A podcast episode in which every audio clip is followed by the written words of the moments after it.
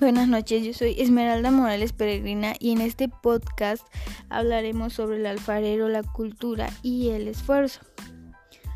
El experto alfarero confía en su aprendiz y siempre debe mantener la calma, porque un alfarero debe esperar pacientemente a que su aprendiz asimile lo que aprenda y saque lo que tiene dentro.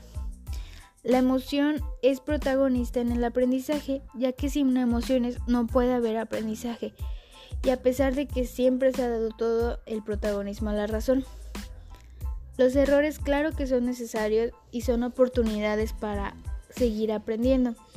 Aunque a todos nos gustaría acertar a la primera, en, la, en el aprendizaje no puede haber atajos. Siempre podemos lograr algo si lo practicamos. Y los errores que siempre queremos evitar y solemos rechazar son el motor para aprender. La frustración es un paso más hacia la superación del reto.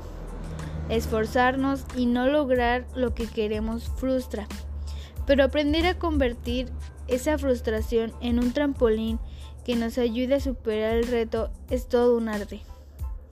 No tenemos que enseñarles a los niños a tolerar la frustración, entendiendo por tolerar a vivir bien la frustración, aguantarla, sino que tenemos que enseñarles a gestionar sus, opciones.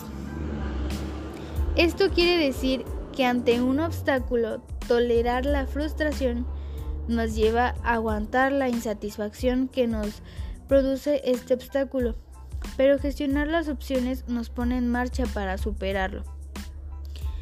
Hablando sobre la importancia de las técnicas de estudio de la alfarería, son muy importantes, ya que cualquier trabajo que tenga que ser con las manos siempre lleva una técnica para que nos salga bien. Claro que no por tener la técnica nos salga bien a la primera. También consiste de práctica.